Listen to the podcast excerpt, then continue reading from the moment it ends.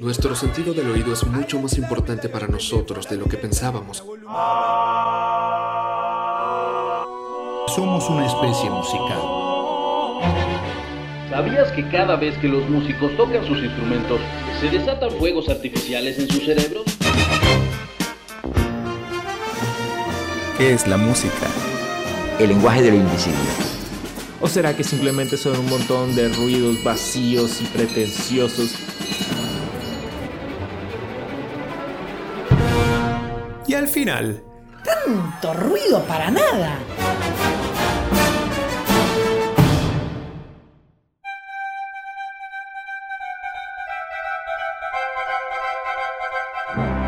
Bienvenidos a Tanto Ruido para Nada, episodio 4.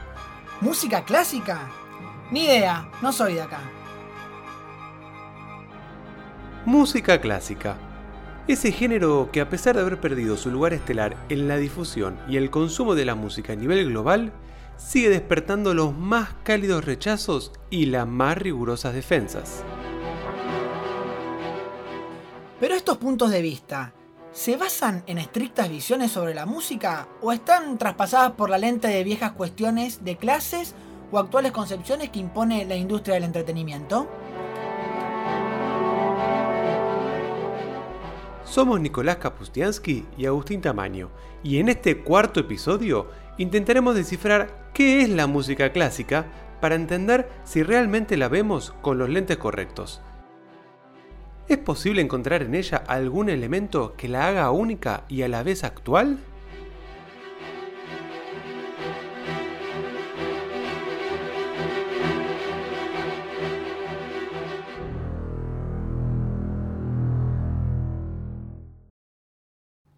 Seguramente a todos nos pasó en algún momento de nuestras vidas de ir caminando muy tranquilos por la ciudad donde vivimos y hasta donde nacimos, con la seguridad que nos da a conocer todos los recovecos y los lugares, hasta que de repente, ¡pam!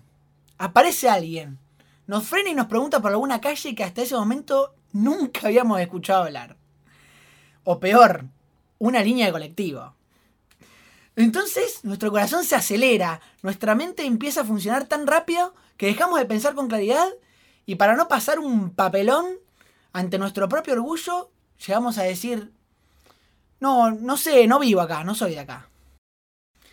Bueno, esto es lo que nos pasa a los músicos, entre comillas, clásicos, cuando nos preguntan, ¿qué es la música clásica?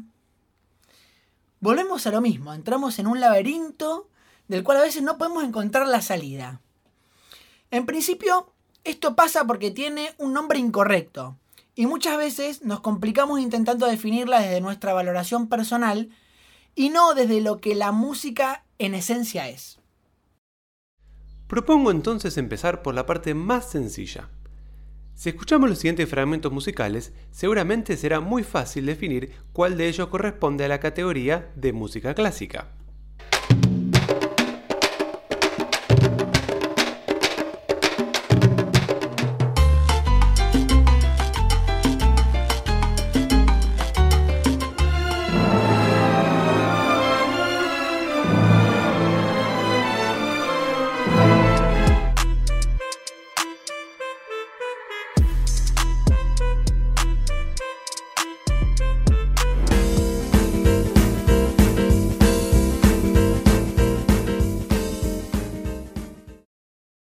Pero si escuchamos estos nuevos fragmentos,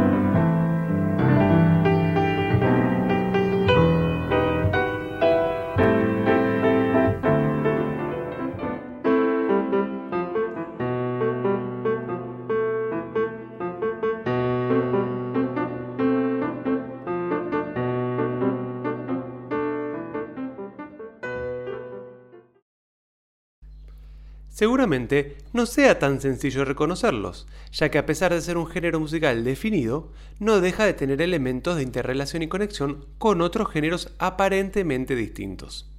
Ahora bien, volvamos a la parte más clara a la hora de intentar definir qué es la música clásica. La misma es un género musical, eso está bastante claro, que se encuentra relativamente bien definido por el mercado y por el público que la consume. Ahora bien, vamos a remangarnos un poco e intentar encontrar qué define y diferencia a la música clásica. Ya que como dijimos anteriormente, al denominarlo de esta manera, partimos de un error.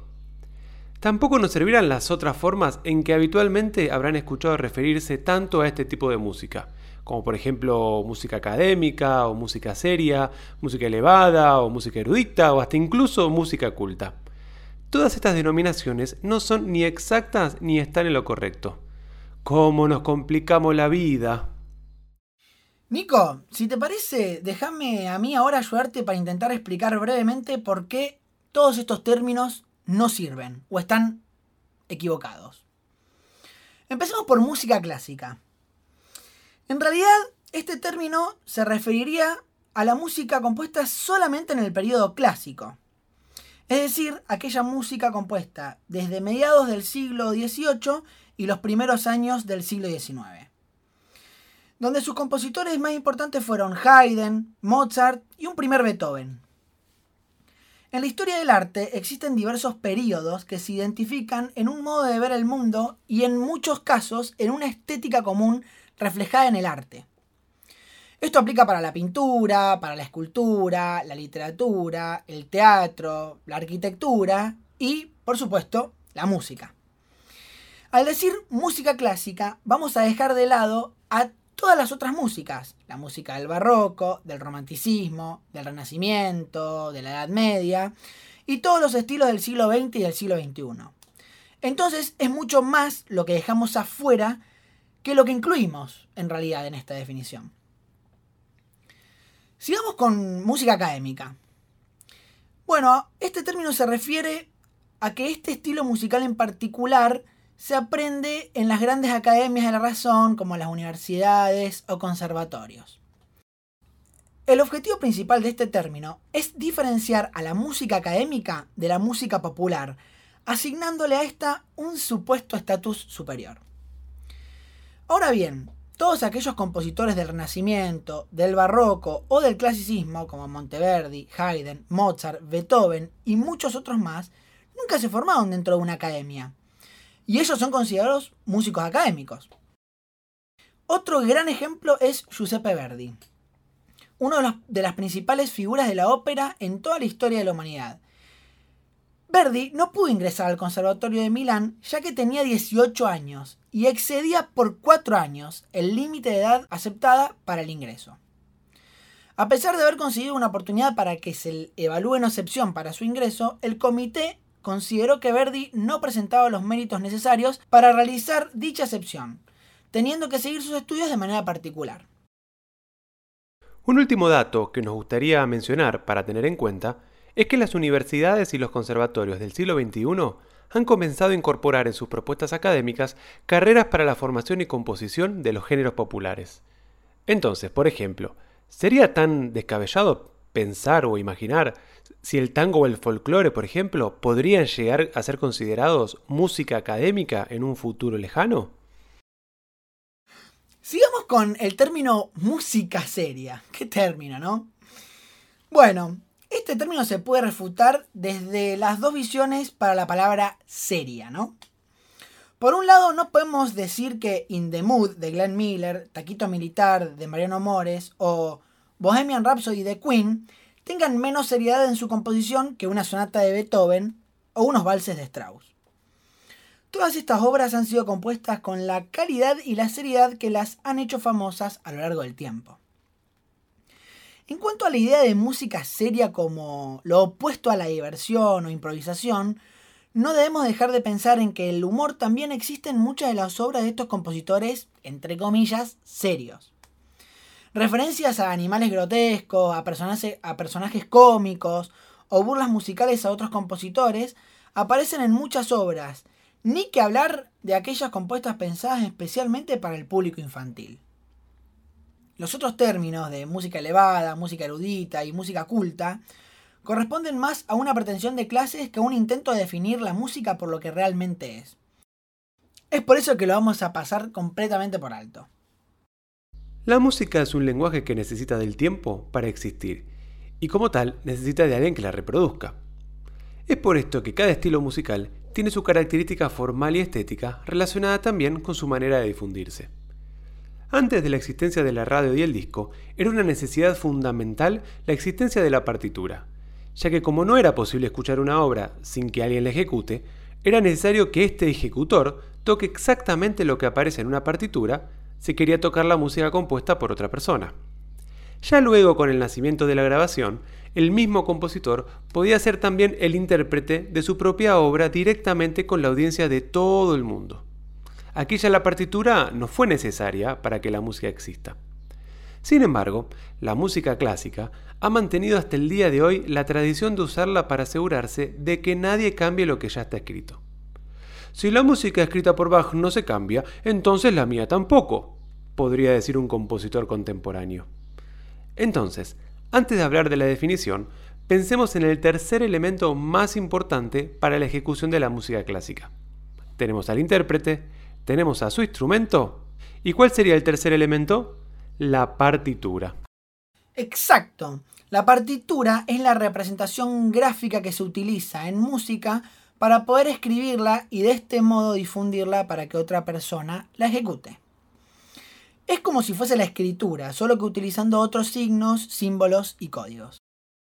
También se dice que la música es la más joven de las artes, pero esto es debido simplemente a que recién podemos reproducir con cierta exactitud la música que comenzó a escribirse desde la Edad Media, ya que la notación como la conocemos hoy en día comenzó su desarrollo en dicho periodo.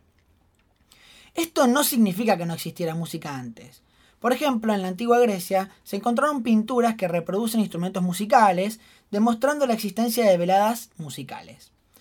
Además, una de las melodías más antiguas que se creen conocer hasta el momento está tallada en una columna griega del siglo I llamada el Epitafio de Seiquilo, y según algunos estudios suena así.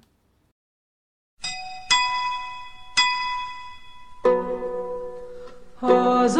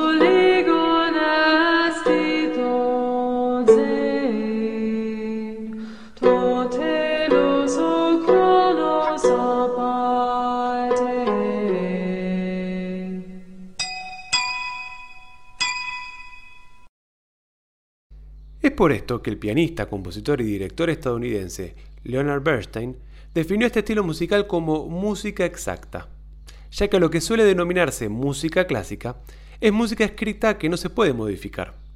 Los únicos cambios aceptables son aquellos que se originan por la personalidad del intérprete. Esta música es permanente, inmutable y exacta, y cuando no lo es, como en el caso de la música aleatoria en el siglo XX, por ejemplo, sigue siendo una decisión consciente y específica del compositor que no se puede modificar. Y es aquí donde tiene la mayor diferencia con respecto a la a veces también mal llamada música popular. Las piezas populares no tienen por qué tocarse necesariamente como el compositor las escribió originalmente, siempre, siempre igual. Piensen en todas las diversas maneras en las que se han tocado canciones como Samba de mi Esperanza, Dios Nonino o Can't Buy Me Love de los Beatles. Se han hecho un sinfín de versiones y nunca se ha dejado de pensar que la canción dejaba de ser ella misma, más allá de la preferencia personal por alguna versión en particular. Si comparamos la partitura de una música exacta con partituras de otros estilos, podemos ver que los géneros populares tienen una metodología gráfica menos precisa o en muchos casos hasta inexistente. Sin entrar en mayores detalles, podemos decir que una partitura de música exacta es como el texto de una obra teatral. Nos dice exactamente qué palabras y en qué orden decirlas, pero es tarea del intérprete descifrar sus significados ocultos, poner su voz, sus inflexiones y su personalidad a la hora de expresarla. Es por esto que existen tan grandes y diversos artistas musicales que dedican su vida a la interpretación musical, como hemos podido apreciar en el episodio 3. La existencia de la partitura permitió el desarrollo de un género musical que nace y se desarrolla en Europa, y que a partir del siglo XX se diseminó por todo el mundo. En él veremos más de mil años de historia que siguen desarrollándose hacia el futuro. Gracias a ella, cada compositor se ha nutrido y diferenciado de su sucesor, aportando al desarrollo y la evolución de la misma. Además, nos deja un legado de nuestra historia como humanidad que sigue creciendo día a día. Grandes obras de la pintura, de la escultura, de la literatura, del teatro y de la música renacen constantemente en tiempos donde la humanidad vuelve a tropezar con las mismas piedras o en momentos donde las personas necesitan volver y recordar aquellas dudas o emociones que nos hacen humanos. Si nos conectamos con la mal llamada música clásica, sin verla desde la perspectiva de un museo o de una cuestión de clases, vamos a encontrar en ella un mundo que es presente y futuro. Un mundo que está lleno de sabidurías y experiencias para compartirnos a través de sus partituras.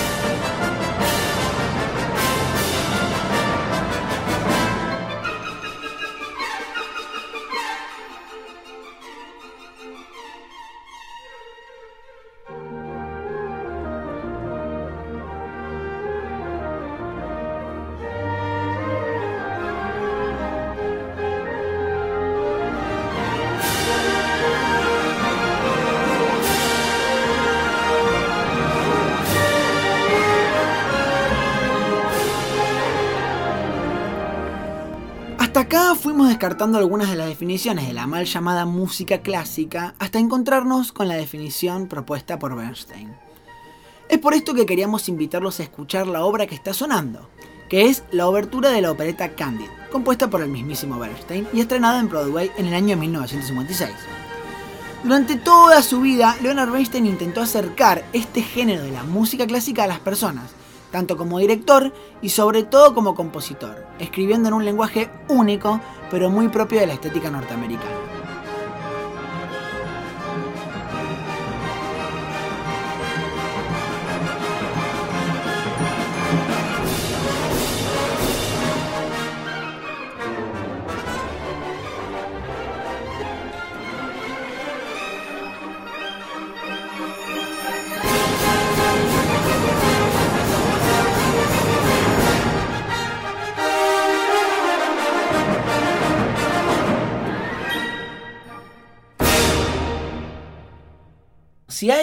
Una figura que se transformó en uno de los íconos distintivos de la música clásica, es sin duda la figura del director de orquesta. Es por eso que invitamos a charlar con nosotros en este segundo bloque al maestro David del Pino Klinge, director peruano-chileno que desde que debutó a los 18 años frente a la Sinfónica Nacional de Perú, su carrera profesional se ha distinguido por el apoyo a los compositores regionales y la labor educativa. Bueno, David fue becado para estudiar en el Real Conservatorio de Madrid, formándose también en Alemania, en Noruega e Italia, y en 1987 fue galardonado en el concurso internacional Arturo Toscanini de Italia, iniciando una carrera internacional que lo ha llevado a dirigir en Alemania, Italia y Rusia durante varias temporadas. En calidad de principal invitado o director titular, se desempeñó en los principales organismos de Perú, Georgia, Chile, Uruguay y Argentina. David, muy bienvenido a Tanto Ruido para Nada. Y bueno, para empezar, queríamos eh, pedirte una ayuda, linkeando un poquito con lo que fuimos hablando en el bloque 1. ¿Qué es la música clásica? Si vos la tuvieras que definir a una persona que no sabe nada, para indicarla como género musical. Hay varias maneras de responder esta pregunta. Voy a elegir la más breve y concisa. La música clásica es música. Partamos por eso. Ahora, ¿por qué se la llama clásica o académica o escolástica? Justamente porque más allá de la inspiración, la magia, la naturalidad eh, en la cual se basa o se genera o se inspira, y eso aplica también al resto de la música, pero en el caso de la escolástica, este elemento mágico de la inspiración eh, se apoya y se construye sobre una estructura definida, reglas, eh, preceptos, eh, sistemas que han hecho que la música se convierta también en una carrera con caminos a seguir y con etapas a cumplir. en otras palabras, para mí la música clásica es posiblemente más compleja que otro tipo de música porque se construye en base a reglas, como ya lo dije, a, mapas definidos antes, pero el elemento mágico que es la inspiración o el talento, eh, esa cosa que uno no puede explicar con palabras, la inspiración, para mí es tan válida en la música más popular, más elemental, más eh, folclórica, como en una de las más eh, complejas sinfonías del ámbito escolástico. Pensando un poco ahora, trayendo la música clásica a la región latinoamericana, ¿cómo ve el desarrollo del género clásico en Latinoamérica? ¿Cuáles son los mayores desafíos que piensa que, hay en, esta, en la región de Latinoamérica específicamente con la música clásica? Nicolás, yo he escuchado mucho en estos meses, eh, repetidas veces, la, eh, la urgencia de tenemos que recuperar el público. Sin embargo, esta urgencia en nuestra región no es de ahora, no es del año 2020 o 2019, ni, ni es exclusivamente post-pandémica. Eh, más que recuperar, yo siempre he utilizado el término construir. Porque recuperar involucra haber tenido ya una solidez de público, una solidez de seguimiento, que después de una crisis puedes haber perdido un poco y luego lo recuperas.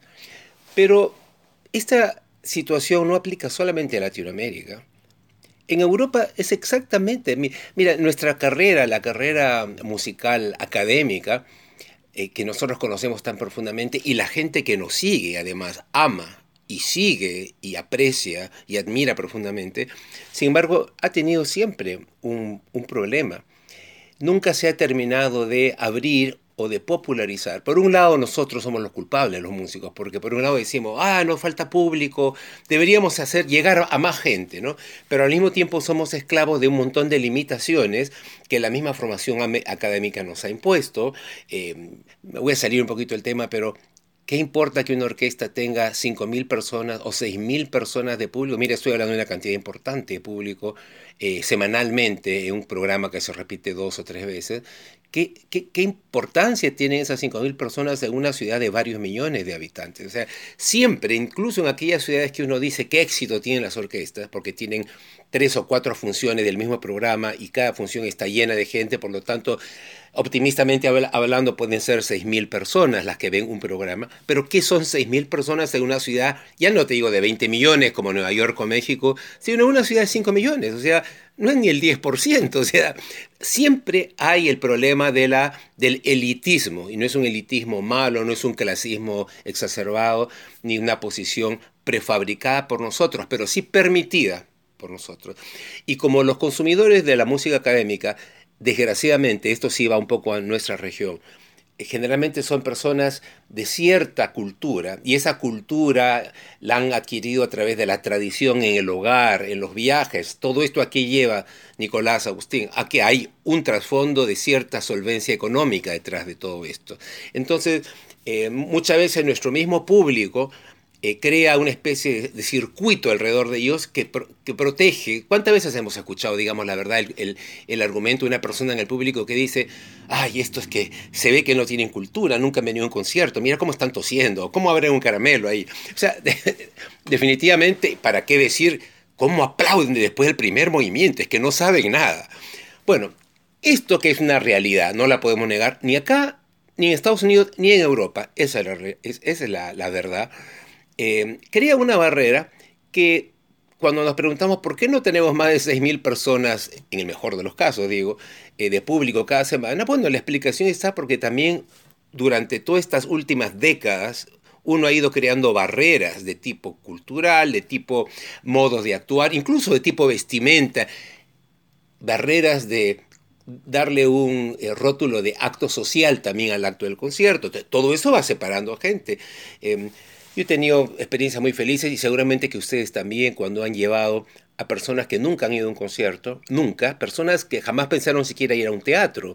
Generalmente en, nuestra Latinoamérica eso involucra a personas que han tenido menos oportunidades también de viajar, de culturizarse, de acceder. En fin, y estas personas llegan poco menos que sintiéndose eh, bichos raros en un teatro elegante cuando se hace el silencio, pero cuando termina eso salen exultantes por la emoción que han sentido.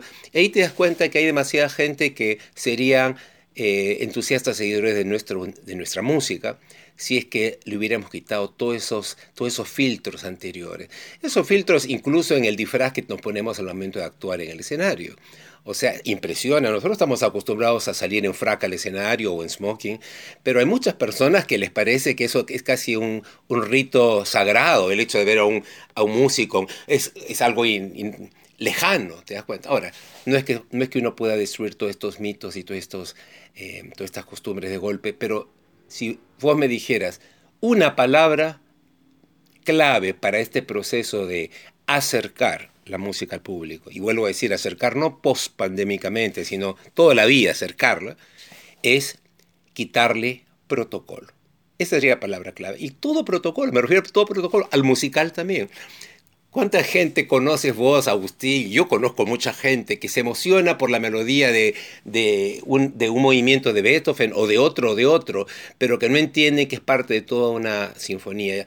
Yo eh, pienso que después de la pandemia la música, la música sinfónica en, concreto, debería ser un elemento de transmitir felicidad a la gente. ¿Y usted piensa que el, el mayor problema, en base a todo esto que nos contó recién del y un poco que, lleva a la crisis. Piensa que es, digamos, un cierto confort en la rigidez que tiene la música clásica con todo lo que desarrolló recién en cuanto a su propuesta estética, musical y del escenario y de protocolo. ¿O es más una cuestión de que es una falta de creatividad los, de los teatros o de las orquestas o de los directivos o de los directores o de los músicos como para buscar también otras propuestas que salgan de ese protocolo o es también una cuestión de, marketing, que hay mal marketing y entonces también hay que mejorar esa parte para poder tener más llegada directa al público. Claro, es, eso es muy interesante eso del marketing, porque nosotros necesitamos del marketing, el negocio de nuestra música necesita eh, vender, vender la imagen para eh, tomar más público, pero al mismo tiempo ese peligroso equilibrio de no pasar a la vulgaridad, de no eh, popularizar o relajar tanto que ya deje que se pierda la esencia de lo que es, por supuesto que es un tema delicado, pero no podemos, como en otras épocas, yo me acuerdo en mi país, en el Perú, años atrás, eh, había en algún momento suficiente presupuesto para avisos, pero en, las oficinas de, cultura se decía, no, no desperdiciemos avisos en este periódico, este periodicucho lo lee solamente gente que no sabe de nada. Ya, eso ya creaba todo... Oye, después te quejabas que faltaba público, pero tú mismo elegías a quién promocionar o no la música. hay toda una, una circulación de, de, mm, actos que tienen buena intención, pero que en fondo resultan, creo yo, uh, perjudiciales al final. Y al momento de relajar me refiero, al decir relajar, me refiero, por supuesto, a lo que tú mencionaste, el arte de combinar bien, ¿no? El arte de preparar un menú que sea exquisito, pero al mismo tiempo ligero, que sea multicolorido, pero que no llegue a ser vulgar y te produzca una indigestión, eh, que tenga de dulce y salado un balance adecuado, pero, en fin, todo eso es complicado y hay orquestas en el mundo, en Latinoamérica muchas también, modélicas en cuanto a cómo presentar un programa pero ahí sí estoy hablando de pre-pandemia, un programa en el cual, por supuesto, se escucha desde una sinfonía muy popular como la Quinta de Beethoven, pero también introduces al principio un estreno nacional, de tal manera que mientras que esperas la quinta, la gente también escuche nueva música creada recién para... Eso es cierto, pero yo estoy hablando de algo más aún, un paso más allá todavía. Eh, que la gente se enamore de esto. Y por la experiencia que yo tengo es es que sí, que se puede conseguir. Y esta, este aumento de público o esta atracción de nuevo público, em, si, si, bien es cierto en cualquier momento era necesario hacerla o intentarla, ahora lo es más. Lo es más porque los teatros han cerrado todos y me parece que hay, se ha creado un espacio, no sé si ustedes piensan lo mismo, un espacio naturalmente nuevo para gente que quiere curiosear, que quiere asomarse dentro y ver de qué se trata todo esto. Qué, gran error sería si después de todo esto comenzáramos a, con gran publicidad, abrir a todos el teatro y comenzáramos a presentar eh, yo amo Brahms, mi abuelo es de Hamburgo, así que nadie puede ser que tenga, pero voy a utilizar justamente por eso a Brahms, y comenzaron a presentar el ciclo de las cuatro sinfonías de Brahms. No, este no es el momento para presentar el ciclo de las cuatro sinfonías de Brahms, es el momento para que cada movimiento o fragmento que se toque produzca una emoción, una felicidad, una volvamos adicto al público. Para que algo te, vuelva adicto, tienes que gustarte todo, el, todo el tiempo. No, no puedes bajar, como se dice, la atención o la intensidad de placer. Eso es lo que yo planteo. Claro, la idea yo sé que es peligrosa y puede ser considerada excesiva. ¿Hasta qué, momento, hasta qué límite lo puedes llevar? Tocas una cumbia sinfónica, una salsa sinfónica, que de hecho hay muy buenos arreglos de salsa sinfónica, junto a un a la tocata y fuga de Bach en el arreglo de Stokowski. O sea, entras en un mundo gigantesco de posibilidades que no siempre van a combinar con estética, por lo menos la estética que nosotros hemos estudiado en nuestra formación profesional. Hay que relajarse. Hay que relajarse. ¿Cuál es la meta final? ¿Que haya más gente? Sí. Bueno, negociemos algo. Veo que estás viendo, mezclando un montón de, de géneros y, de cosas que son, son muy, muy interesantes, ¿no? Y peligroso también. bueno, está bien. No, peligroso depende para quién. Eso. Sí, depende para quién, ¿no? El exceso puede ser peligroso, el no saber cómo poner un límite a esto. Claro, entonces lo que viene, lo que se me viene a la cabeza es preguntarte, ¿por qué pensás que, sigue siendo difícil la convivencia a veces de la música clásica con los otros géneros musicales que acabas de, por ahí de decir, ¿no? Eh, ¿Por qué a veces hay esta, esta, esta puja? ¿Cómo lo ves vos? en el consumo del público en general. Claro, yo no lo pienso en absoluto. Pienso que al contrario, que la coexistencia en el escenario en el mismo día es posible, es beneficiosa y ojalá que en el futuro se haga un poquito más rutinaria, porque eso nos va a atraer gente. No hablo nomás del número de público, gente que le interese lo nuestro. Ahora, ¿por qué pienso que esto ha sido así? Nuevamente, un poco por lo que dije al principio, porque todos hemos caído en ser un poco esclavo de normas, desde las normas estéticas de la música, como por ejemplo, cómo vas a tocar una sinfonía solamente dos movimientos, si es un todo, em, cómo vas a poner un concierto de Mozart y después a continuación un Miló. O sea, hay mil argumentos de los cuales hemos sido esclavos para esto no se combina con esto, esto no puede ser, esto no debería jamás tocarse con otro, cómo vas a poner dos conciertos para piano. O sea, muchas eh, reglas, aparte de las sociales que mencionaba al principio, eh, aparte incluso de las, de las visuales respecto a cómo, cómo estar en el concierto, cómo vestirse, muchas que de alguna manera han ido alejando al público. Dime, Ciro Agustín, ¿cuál es, más bien yo lo plantearía de otra manera, por qué es que todas las orquestas del mundo, incluso las célebres orquestas del mundo, no logran, no han logrado nunca tener un público permanente que llegue siquiera al 1 de la población de la ciudad. O sea, estoy hablando de las grandes ciudades del mundo. O sea, eh, ¿cómo es que nunca se ha llegado a eso? ahí hay un problema nuestro, ¿no? Del público. Nosotros, los músicos, la música clásica en general, a veces con muy buena intención, ha ido cerrando puertas, poniendo condiciones, eh, bajando cortinas, eh, y no atreviéndose a, mostrar más la producción abierta, transparente, sino esto no se puede tocar con lo otro, esto no. La, em, y entonces, de alguna manera, ha sido cerrando eh, puertas al público menos preparado escolásticamente, que, que no por eso es menos sensible e interesado musicalmente. O sea, hay gente que se puede emocionar sin saber si lo que está escuchando es del barroco o del clásico, pero se emociona con nuestro producto y quiere volver a escucharlo. Acá, acá en Rosario fue como una revolución, honestamente, que, que, David venga, eh, acomodó muchísimas cosas, eh, el, público realmente se masificó muchísimo en el teatro. Y yo te quería preguntar, eh, ¿cómo lo ves? Cuando vos sos un director titular, ¿cómo lo haces? ¿Cómo lo pensás? Porque de repente el cambio es muy grande. Yo de chico fui a ver la orquesta, siempre era mitad de sala y ahora los conciertos explotaron. Toda la gente sabe lo que es la, Sinfónica de Rosario. ¿Cómo trabajas eso siendo titular para levantar la imagen así de una orquesta? Mira, yo te lo puedo contestar bien brevemente esto. La prioridad para mí siempre es el público. No que la orquesta suene mejor. Eso no significa que la tarea de hacer que la orquesta sea mejor y alcancemos mejor calidad no esté siempre presente. Pero me interesa que haya un público lo más eh, multicolorido para disfrutar de eso. Y parto de ahí, y eso me pasó de una manera muy similar durante los 11 años que estuve frente a la Sinfónica de Chile o con la Nacional de Georgia también. Y eso incluye, por ejemplo, eh, la parte pedagógica.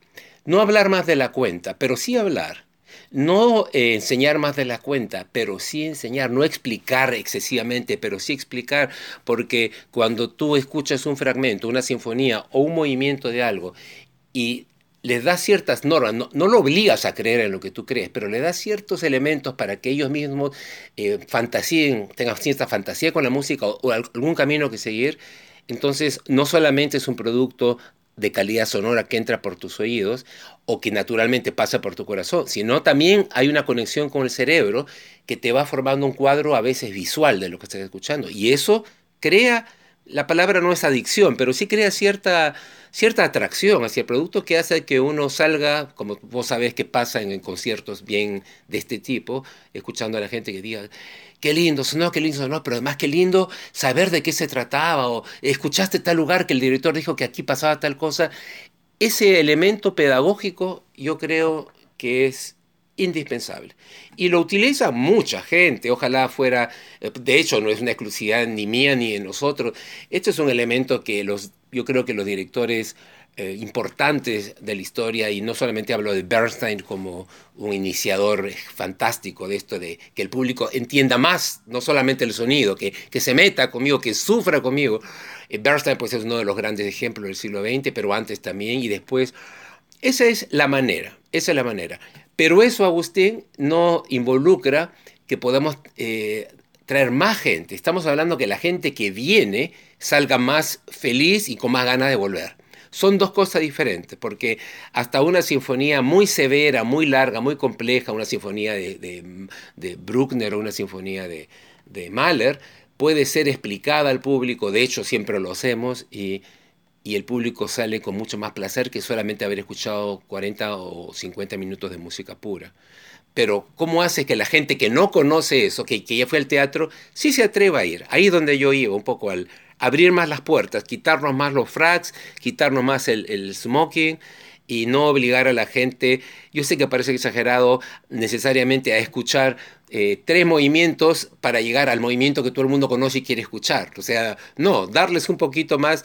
Esto no significa que, yo esté proponiendo algo tan aberrante como deshacer toda la estructura del clasicismo y tocar, mezclar todo de, de manera completamente desordenada, no.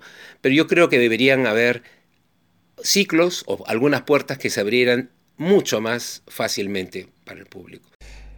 Claro, y en relación a eso, entonces, eh, lo que propone con estas ideas es que también la propuesta musical de las orquestas, eh, o de la música clásica en general, del siglo XXI, pierda la rigidez de la tradición y puede adaptarse un poco más a la metodología de consumo actual. Absolutamente. Eh, en el sentido de que hoy en día con las redes sociales o las plataformas musicales, eh, uno va directo a el movimiento que quiere escuchar, va directo a la canción que quiere escuchar y no tiene que pasar por el proceso como en un concierto y de escuchar toda una obra. Entonces no se trata, digamos, de transformar completamente, pero sí de abrir nuevos espacios donde también la, la propuesta musical sea variada, Quizás también eso es uno de los problemas que falta a veces en el género, como la falta de la, la variedad de propuestas. Y termina siendo todo muy parecido, muy igual, muy rígido. Es exactamente eso, Nicolás. Vos lo dijiste más, más este, resumidamente y más claramente que yo. Es exactamente eso. Y eh, insisto en el hecho que no se trata solo de, fantasía para programar, porque eso lo hemos venido haciendo en los últimos 50 años y en algunos casos con bastante... Eh, eh, sutileza y variedad, ¿no? Un barroco con un contemporáneo, un clásico con un romántico, un estreno absoluto con una quinta Beethoven. Eh, eso no, eso no eso no hemos fallado tanto. No, hay que flexibilizar más todavía, porque lo que vos has dicho es muy cierto. La mentalidad del público del siglo XXI, toda la gente que nació en, al principio de este siglo, tiene una mentalidad completamente diferente al todo el público del siglo XX. Y el público del siglo XX se nos está agotando. No es el caso tuyo de Agustín, que está muy jóvenes, pero las personas como yo, por ejemplo, que dentro de 10 o 15 años ya no vamos a ir más a un concierto, se van a, o sea, ya se necesita de otro público que entienda de otra manera. Y con eso, esto es importante creo mencionarlo, no estamos eh, ni perjudicando, ni atacando, ni manipulando la esencia del maravilloso arte y el producto musical que nos dejaron desde Johann Sebastian Bach, Beethoven, Tchaikovsky, Mahler, que no lo estamos manipulando. Posiblemente lo estamos fragmentando un poquito, posiblemente. ¿Qué preferís vos? ¿Que alguien te mire con cara de completa desinterés y le hablas de la gran misa en si menor de Bach porque no va a soportar escuchar las dos horas de música? ¿O que alguien te tararee feliz tres de las áreas más bellas? Oye, yo prefiero la segunda opción, que alguien sepa que existe música tan maravillosa como el área del tenor o el sanctus y no me importa si no conoce el resto, pero ya sabe que la música nuestra es un producto que le llega al corazón a él también. Las, las grandes obras necesariamente así enormes, monumentales, impiden el paso de las personas que no hayan tenido un poco de formación, cultura o padres que te hayan obligado a ir a un concierto o que hayas podido viajar, leer, etcétera, etcétera. Eso, lo que vos dijiste es lo que yo pienso. Volvernos del siglo XXI. Eso. Y en relación a esto, la última pregunta que queríamos hacerle es la siguiente. Imagínese que usted tiene la dicha o la mala dicha de que un nieto o una nieta eh, decida seguir los pasos de su abuelo, quiera dedicarse a ser director o directora de orquesta. Válgame Dios. Y digamos que de acá a, no sé, 20, 30, 40 años, eh, sea director o directora titular de un organismo. ¿Cómo se imagina que será esa orquesta? para sus nietos o nietas. Ese es el punto. Yo te voy a decir como quisiera, porque como pienso es, es muy atrevido eso. Yo, yo puedo proyectar determinada línea en todo esto, pero quién sabe, quién, sabe cuántas pandemias más nos van a cambiar el, el, curso de lo planificado. Como quisiera. Yo quisiera que las orquestas fueran uno de los elementos más populares, cercanos y conocidos de entretención emocional y espiritual para la gente. En otras palabras, que las orquestas fueran una herramienta de uso cotidiano, popular, no populachero, no, popular, ampliamente popular, eh, eh, un elemento indispensable en la vida de los jóvenes y la vida cultural. Eso es lo que yo quisiera y eso es lo que todos los músicos quisieran. Nosotros vivimos siempre con el miedo a que nos van a cortar presupuestos porque no, tenemos demasiado público. O sea, eh, este es yo, antes de que nos despidamos, esto es una cosa que conversaba el otro día con un amigo italiano. ¿Hasta dónde podemos llegar, un trompetista? ¿Hasta dónde podemos llevar esta popularización de nuestra manera de presentar las cosas del repertorio eh, sin llegar a caer en una cosa vulgar o, de deformar completamente el producto original? Y él me decía una cosa que yo creo completamente. Hasta el límite, me dijo él. Hasta el límite. ¿Por qué? Porque finalmente, ¿de qué nos sirve seguir siendo tan cultos y exquisitos si cada vez tenemos menos público? O peor, si nuestro público se va muriendo cronológicamente con nosotros en los próximos 10, 15, 20 años. Lo que queremos es que haya mucha gente que consuma nuestro producto. En el camino tendremos que tomar las previsiones para, como dije hace un instante, no excedernos, mantener cierto balance, o sea, no perder de vista nuestra misión pedagógica, educativa con la orquesta.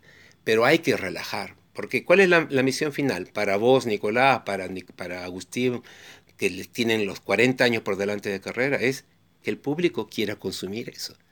Ahora, eso no se trata de prostituirse y, solamente tocar la peor o más populachera de las músicas para que la gente vaya. No, no se trata de eso. Pero sí de, como dijiste vos hace un momento, ir desgranando un poco el producto y mostrando los dulces, lo más atractivo, para que la gente salga de ahí con lo que nosotros queremos que salga, que es ganas de volver.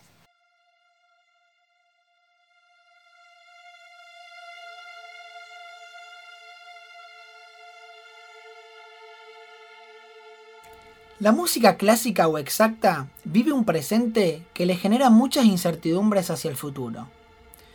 En un siglo donde las transformaciones son aceleradas, se pone de manifiesto su gran resistencia al cambio. ¿Es la sociedad con sus públicos jóvenes los que no se adaptan por una supuesta falta de educación musical o de difusión del género? ¿O es el mismo género que todavía no puede salir de un modelo antiguo que lo ha ayudado a crear su modelo de difusión y de concierto, pero que con el paso del tiempo lo ha nutrido más y más de una rigidez que no le permite modificar sus propuestas artísticas para hacerse más masivo? De seguro que la respuesta no es única, pero lo fundamental será que tanto los organismos musicales como las nuevas generaciones de músicos se animen a dar el paso hacia el siglo XXI con sus propuestas estéticas para evitar que lo que no evolucione desaparezca y demostrar que la música, cuando se ejecuta, siempre es una expresión contemporánea. Muchas gracias por acompañarnos en este cuarto episodio. Nuevamente, los invitamos a escuchar la playlist preparada especialmente e inspirada en este episodio. Queremos agradecer inmensamente a nuestro invitado, el maestro David del Pino Klinge, por haber compartido sus visiones y sus pensamientos con nosotros. También a Jos de arroba Lucas de Parking Lot y a Tamara Luz de arroba Tamara Luz Ferequian por el hermoso arte de tapa del podcast y a Aaron Gómez por la composición de la música que acompaña la introducción y el final de cada episodio.